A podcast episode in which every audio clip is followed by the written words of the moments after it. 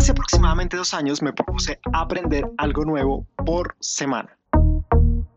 A agosto de 2020 he terminado 92 cursos, un diplomado y he recolectado algunas insignias de la plataforma de educación de Google. Al principio realmente fue difícil empezar, romper el paradigma del aprendizaje virtual, empezar a ver los resultados y hoy pienso que la educación en línea es la mejor forma de aprender. Te quiero contar en este episodio cuál fue mi proceso como un ñoño digital. Empecemos. Presenta Prodigy. Una aclaración. ñoño en Colombia quiere decir como nerd o, o cerebrito. ¿Listo? Por si no entendiste la referencia. Vamos a lo importante. Así como en la educación presencial, yo creo que una buena universidad o un buen lugar no necesariamente hace el conocimiento, sino qué tan bueno es el estudiante. Igual pasa en la educación a distancia. Todo depende de ti. Voy a decirte algo que puede sonar fuerte, como lo voy a decir, pero es el punto de partida para la educación a distancia.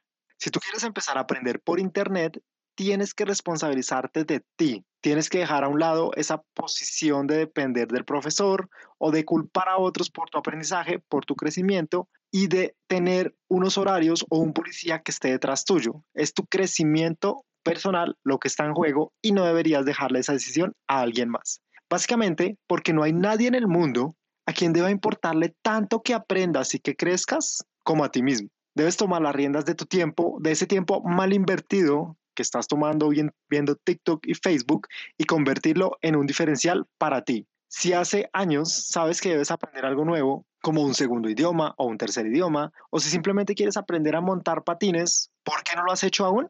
Repito, no es fácil comenzar, pero después de que lo haces es imposible parar, porque ese, ese gusto por el conocimiento no se va a detener. Pero bueno, así fue como yo lo hice, te lo voy a contar en siete pasos. Primero, el más importante para mí es a la mía las excusas. Lo más difícil es entender que la educación a distancia necesita de ti, solo depende de ti, de tu fuerza de voluntad y tu disciplina. Si quieres aprender, debes dejar las excusas a un lado, simplemente hacerlo. Segundo, desaprende las bases de la educación tradicional. Olvida la necesidad de sentir un policía o una calificación o un certificado que avale eso que sabes. Si tú metas a hablar de inglés y puedes sostener una conversación en ese idioma, es suficiente. Esa persona no te va a decir, oiga, si quiere que hablemos en inglés, muéstrame su certificado y dónde aprendió y cuántos años tiene y cuáles fueron sus calificaciones aprendiendo inglés. No.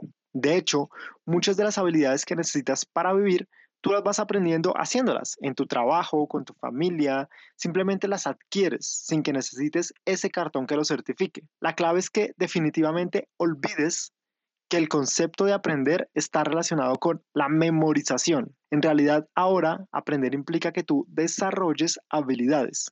Y, y, seguramente lo has visto ya, la habilidad de liderar, la habilidad de desarrollar un pensamiento crítico, de saber comunicarse, de dirigir un equipo, de manejar tu tiempo. Todas estas son habilidades que necesitas desarrollar porque definitivamente te van a convertir en una mejor personita.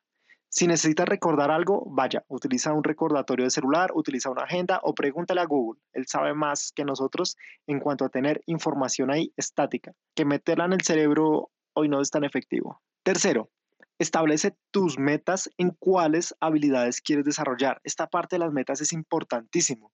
Como te dije, yo me puse la meta de un curso semanal, ya han pasado, no creo que necesariamente 92, yo creo que han pasado como 100 semanas, porque hay semanas donde no lo he logrado por X o Y motivo, pero piensa en esas habilidades que quieres desarrollar, no en el conocimiento. Eso que tú necesitas saber hacer, saber leer, saber escribir, redactar correctamente un email, no sé, cómo cultivar una planta, una receta, todas esas son habilidades que tú desarrollas haciendo, se van desarrollando a medida que vas actuando. Cuarto, fija y cumple un horario contigo.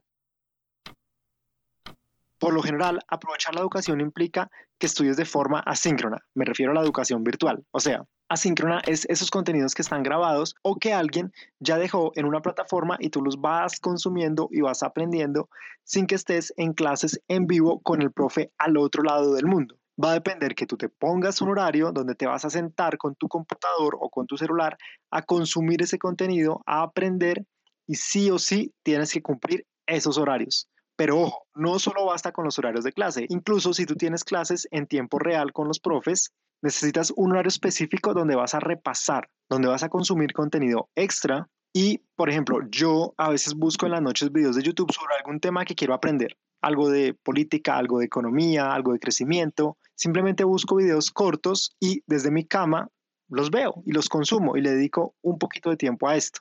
Quinto, ten un kit de aprendizaje. Así como cuando ibas al jardín que tenías una lonchera, tenías onces, tenías crayolas, marcadores, lápices, colores, compra al menos una agenda que dediques solo a aprender. Te cuento que yo hoy he llenado tres cuadernos diferentes de apuntes de los cursos que he tomado. Y cada que necesito recordar algo, voy, busco ese cuaderno, busco el título y que tenga subrayado los temas importantes. Ahí ya resuelvo mi duda, yo digo, ah, esto yo lo vi en algún curso, voy, lo refresco y listo. No te va a servir de nada tener las diapositivas o fotos grabadas en el celular. No hay nada como el papel y la escritura para aprender efectivamente. Sexto, explora. ¿Te aburren esas charlas donde está el profe siempre mirando a la cámara? Explora y escucha un podcast. ¿Te aburre de pronto escuchar un podcast que tiene la ventaja que mientras estás haciendo oficio o te duchas o haces otra cosa, los puedes reproducir e ir aprendiendo? Busca otra forma. Compra un libro te da mamera leer y definitivamente te gusta como la visita y estar con varias personas, bueno, seguro tienes algún amigo que sabe de ese tema, cítalo y dile que por Zoom te enseñe sobre algo que tú quieras aprender de esa persona, se toman un café, se toman un trago y aprenden en un espacio más social. Explora cuál es tu mejor método y horario de aprendizaje. Aquí hablan mucho que hay personas que son gallinas, lechuzas, o sea que le rinde más en la noche, en la mañana, yo personalmente estudio sí o sí de 7 a 8 de la mañana, pero solo tú puedes descubrir eso que te funciona a ti. Séptimo y último, enseña y practica lo que aprendas. Para desarrollar habilidades, sin duda tienes que practicar. Y mejor aún cuando enseñas. Tu mente crea nuevos paradigmas, se cuestiona cosas que la otra persona te pregunta y que cuando tú dices, que los puedes responder y que tienes esa capacidad es porque ya desarrollaste la habilidad a un nivel superior. Lo vas reforzando con esa persona, con el contexto de esa persona, con los ojos y una mirada diferente a la tuya. Cuando enseñas, cambias tu vida, cambias la vida de alguien y créeme, te van incluso a preguntar por temas diferentes que tú dices, oiga, nunca había pensado en esto, y a medida que aprendes como para resolver las dudas de otras personas, te vas a mantener en constante evolución sin excusas, porque ahora hay un compromiso contigo y con otra persona que aprende de ti. Quisiera enseñarte más, pero en mi proceso de experimentación descubrí que en estos podcasts cortos de 10 minutos puedo enseñarte algo. Eso hizo parte de mi proceso y de mi experimento. Podemos hacer que más personas nos escuchen, si los hacemos de 12 o 15 minutos a veces no tiene el mismo impacto.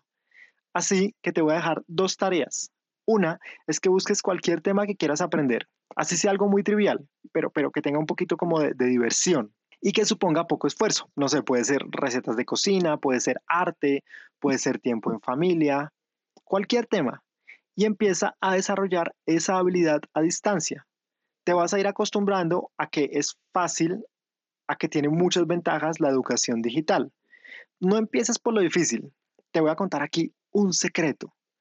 Yo me aburrí un montón cuando empecé a estudiar temas complejos de programación, de desarrollo, pero cuando lo hice más simple y fui avanzando poquito a poquito, no odié esa metodología. Es como cuando vas al gimnasio y el primer día te ponen ejercicios súper pesados y tú no quieres volver.